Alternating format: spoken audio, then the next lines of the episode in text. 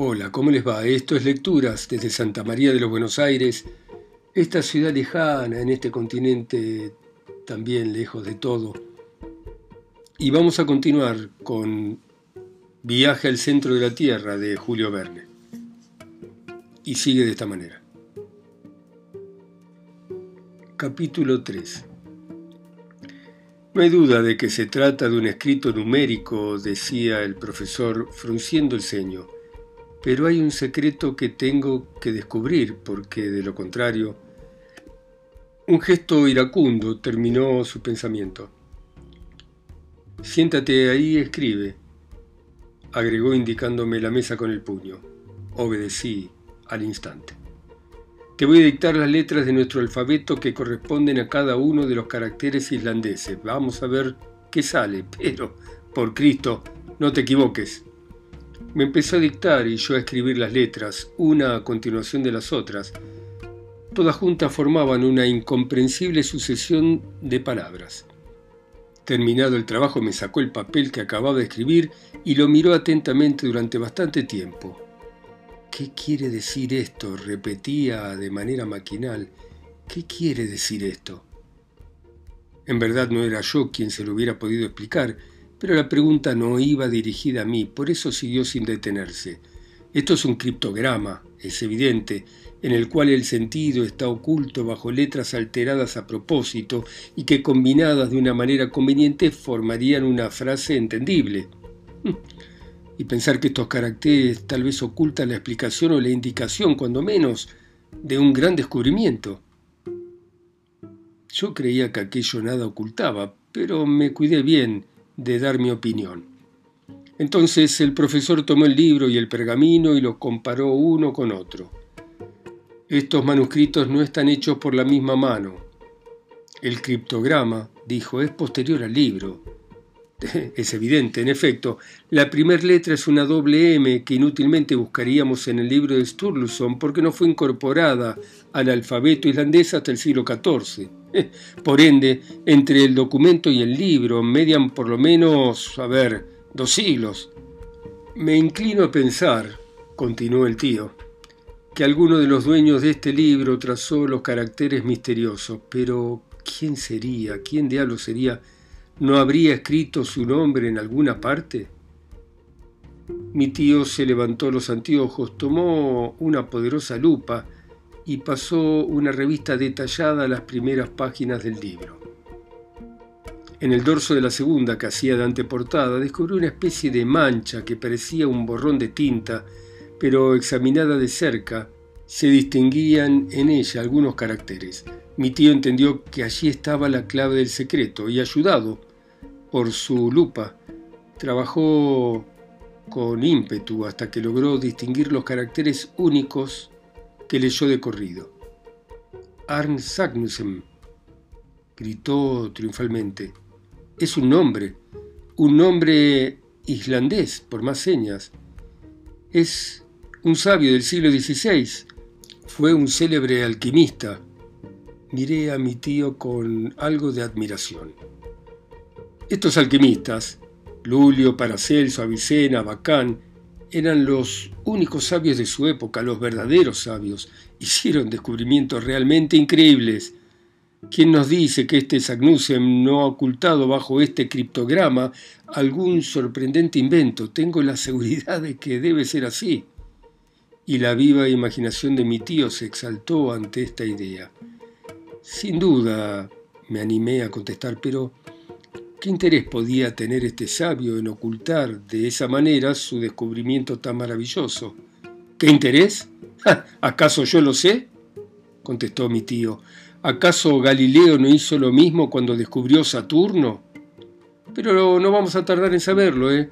porque no voy a descansar, ni he de comer, ni he de cerrar los ojos hasta que no le saque el secreto a este documento. Dios nos ayude, pensé. Ni tú tampoco, Axel, ¿eh? agregó. Menos mal, pensé yo, que comí una ración doble. Y además, siguió mi tío, es necesario averiguar en qué lengua está escrito este jeroglífico. Esto no será difícil. Al oír estas palabras levanté la cabeza. Mi tío continuó con su soliloquio. Nada más fácil. Este documento tiene 132 letras, de las cuales 79 son consonantes, 53 son vocales. Ah, ahora bien, esta es, la, esta es más o menos la proporción que se observa en las palabras de las lenguas meridionales, mientras que los idiomas del norte son mucho más ricos en consonantes. Entonces, es obvio que se trata de una lengua meridional. La conclusión no podía ser más justa. Pero, ¿cuál es esta lengua? pregunté. Aquí era donde yo esperaba ver dudar a mi sabio, a pesar de reconocer que era un profundo analista. Sagnussem era un hombre culto, y al no escribir en su lengua nativa, continuó, hay que suponer que eligiera el idioma que estaba en boga entre los espíritus cultos del siglo XVI, o sea, el latín. Si me engaño, voy a recurrir al español, al italiano, al francés, al griego y al hebreo. Pero los sabios del siglo XVI escribían en general en latín. Entonces, con cierto fundamento puedo asegurar a priori de que debe estar escrito en latín. Di un salto en la silla. Mis recuerdos de latín se sublevaron contra la suposición de que aquella serie de palabras raras pudieran pertenecer a la dulce lengua de Virgilio. Sí, latín, pero un latín confuso, dijo mi tío. Hm, enhorabuena, pensé, si lográs ponerlo en claro, te vas a acreditar de tipo muy inteligente. Vamos a examinarlo bien, dijo tomando nuevamente la hoja que yo había escrito. Dije que acá hay 132 letras que se presentan en aparente desorden. Hay palabras como la primera en que solo hay consonantes, otras por el contrario donde hay vocales. Evidentemente esta disposición no ha sido combinada, sino que resulta matemáticamente de la causa desconocida que presidió la sucesión de las letras. Es indudable que la frase primitiva fue escrita regularmente y después alterada con arreglo a una norma que es preciso descubrir. El que posea la clave de este enigma lo va a leer de corrido, pero ¿cuál es la clave, Axel? ¿La sabes? No contesté nada por la sencilla razón de que mis ojos estaban fijos en el retrato adorable que había en la pared, que era el retrato de Grauben. La pupila de mi tío se encontraba en Altona, en casa de un pariente suyo, y su ausencia me tenía triste, porque ahora lo puedo confesar, la bella curlandesa y el sobrino del catedrático se amaban con toda la paciencia y toda la flema alemana. Habíamos dicho que nos íbamos a casar sin que se enterase mi tío, demasiado geólogo para entender esos sentimientos. Grauben era una chica encantadora, rubia, de ojos celestes, de carácter algo grave y espíritu algo serio, pero no por eso me amaba menos, y en lo que a mí respecta, la adoraba, si este verbo existe en la lengua tudesca. La imagen de mi hermosa tudesca pasó en un momento del mundo de la realidad a la región de los ensueños y los recuerdos. Volví a ver a la fiel compañera de mis placeres y mis tareas, a la que todos los días me ayudaba a ordenar las piedras de mi tío y las roturaba conmigo, Grauben era muy entendida en piedras y le gustaba profundizar las más arduas cuestiones de la ciencia. Hm, cuántas horas hermosas habíamos pasado estudiando los dos juntos y con cuánta frecuencia había envidiado la suerte de aquellos minerales que ella acariciaba con sus hermosos dedos. ¿Quién fuera piedra para ser acariciada por esos dedos? pensaba. En las horas de descanso, los dos salíamos a pasear por las alamedas frondosas del Alster o nos íbamos al antiguo molino alquitranado en la extremidad del lago. Caminábamos tomados de la mano, contándole yo historias que la hacían reír y de esta manera llegábamos hasta las orillas del Elba. Y después de despedirnos de los cisnes que nadaban entre los nenúfares blancos, volvíamos en el vapor al desembarcadero. Hasta acá había llegado mi sueño cuando el tío, Descargando sobre la mesa un puñetazo horrible, me volvió a la realidad de una manera violenta. La primera idea que a cualquiera se le debe ocurrir, veamos, dijo, para descifrar las letras de una frase, se me ocurre que debe ser escribir verticalmente las palabras. Pensé que iba bien orientado. Hay que ver el efecto que se obtiene de este procedimiento, Axel. A ver, escribí una frase cualquiera, pero en vez de poner las letras una al lado de la otra, escribílas de arriba abajo agrupadas de tal manera que formen cuatro o cinco columnas verticales. Entendí lo que me quería decir y lo hice. Bien, dijo, bien. Ahora pon esas palabras de manera horizontal. Obedecí y también lo hice. Perfecto, dijo mi tío, sacándome el papel de las manos. Esto ya adquirió una fisonomía de documento viejo. Las vocales están agrupadas, lo mismo que las consonantes, todo es ordenado. Hay hasta una mayúscula y una coma en medio de las palabras igual al pergamino de Sagnussen. Tengo que confesar que estas observaciones de mi tío me parecieron muy ingeniosas. Ahora, para leer la frase que acabas de escribir y que yo desconozco, continuó mi tío dirigiéndose directamente a mí, me bastará tomar sucesivamente la primera letra de cada palabra, después la segunda, luego la tercera y así. Y mi tío, para gran sorpresa suya y sobre todo mía, leyó Te adoro, bellísima Grauben. Hubo un momento de silencio mortal. ¿Qué significa esto? dijo el profesor. Sin darme cuenta había cometido la torpeza imperdonable de escribir esa frase. Con que amas a Grauben, ¿eh? Siguió mi tío con acento de verdadero tutor. Eh, sí, no, murmuré desconcertado. Con que amasa Grauben, continuó de manera maquinal. Bueno, dejemos esto ahora y apliquemos mi procedimiento al documento en cuestión. Mi tío se abismó de nuevo en su absorbente contemplación y por un momento olvidó mis palabras.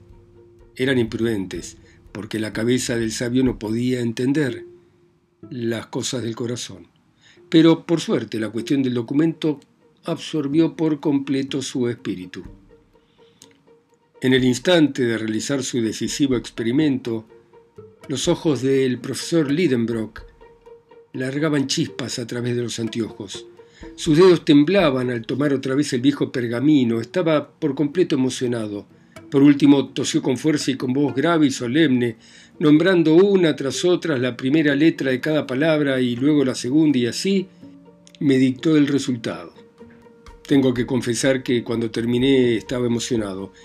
Aquellas letras pronunciadas una a una no tenían sentido y esperé que el profesor dejase escapar de sus labios alguna pomposa frase latina. Pero, ¿quién lo hubiera dicho?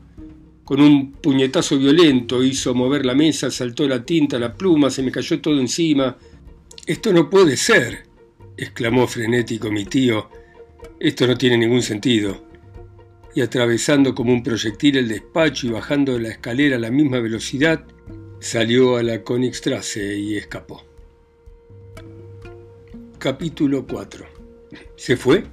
preguntó Marta acudiendo apurada al oír el portazo que hizo temblar la casa. Sí se fue, contesté. ¿Y su comida? Hoy no va a comer en casa. ¿Y su cena? No, tampoco va a cenar. ¿Y usted qué me dice, señor Axel? No, Marta, ni nosotros ni él vamos a volver a comer. El tío Lidenbrock ha decidido ponernos a dieta hasta que haya logrado descifrar un pergamino viejo lleno de garabatos que a mi modo de ver son indescifrables. Entonces, pobre de nosotros, nos vamos a morir de hambre. No me atreví a confesarle que siendo mi tío tan testarudo, esa era la suerte que sin duda nos esperaba a todos. La criada regresó a su cocina sollozando. Cuando me quedé solo, se me ocurrió la idea de ir a contarle todo a Grauben, pero ¿cómo salir de casa? Y si regresaba mi tío y me llamaba para volver a trabajar sobre el jeroglífico, algo que era capaz de volver loco hasta el mismo Egipto, ¿qué iba a suceder si yo no le contestaba? Lo más prudente me pareció era quedarme. Precisamente, daba la casualidad de que la mineralogista de Besanzón acababa de mandarnos una colección de geodas silicias que era necesario clasificar, puse manos a la obra. Rotulé, elegí, coloqué en su vitrina todas las piedras huecas en cuyo interior se agitaban pequeños cristales. Pero en lo que menos pensaba era en lo que estaba haciendo. Ese viejo documento no se apartaba de mi cabeza. Todo me daba vueltas y estaba sobrecogido por una inquietud vaga. Presentía un desastre inminente. Al cabo de una hora, las geodas estaban colocadas en su debido orden y me tiré sobre la butaca de terciopelo de Utrecht con los brazos colgando y la cabeza apoyada en el respaldo. Encendí mi pipa, una pipa que representaba una naya de voluptuosamente recostada, y me entretuve observando cómo el humo iba ennegreciendo mi ninfa de manera paulatina.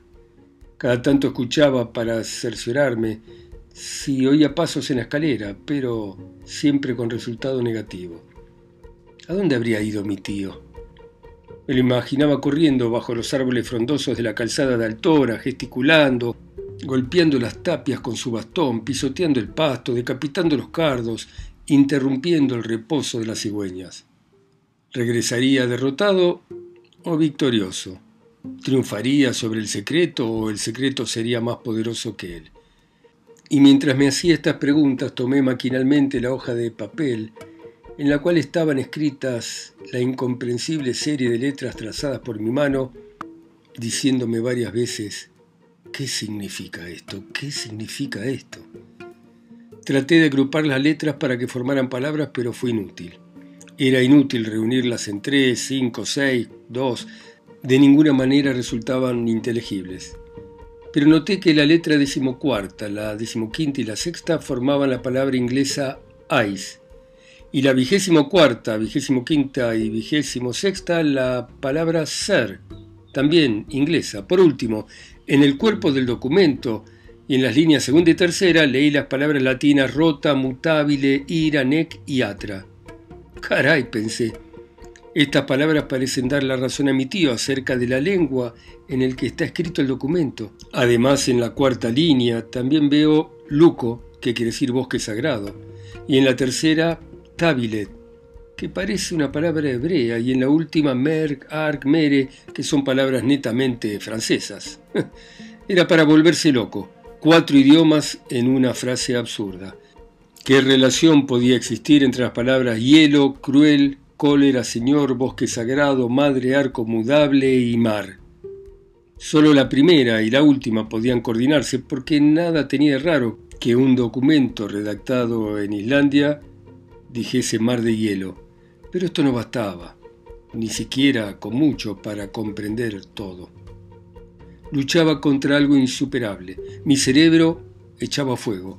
Mi vista se oscurecía de tanto mirar las palabras. Las 132 letras parecían revolotear en torno mío como esas lágrimas de plata que vemos moverse en el aire alrededor de nuestra cabeza cuando se nos agolpa en ella la sangre. Estaba siendo víctima de una especie de alucinación. Me faltaba el aire. Me asfixiaba. De manera instintiva me abaniqué con la hoja de papel, cuyo anverso y reverso se presentaban de modo alternativo a mi vista.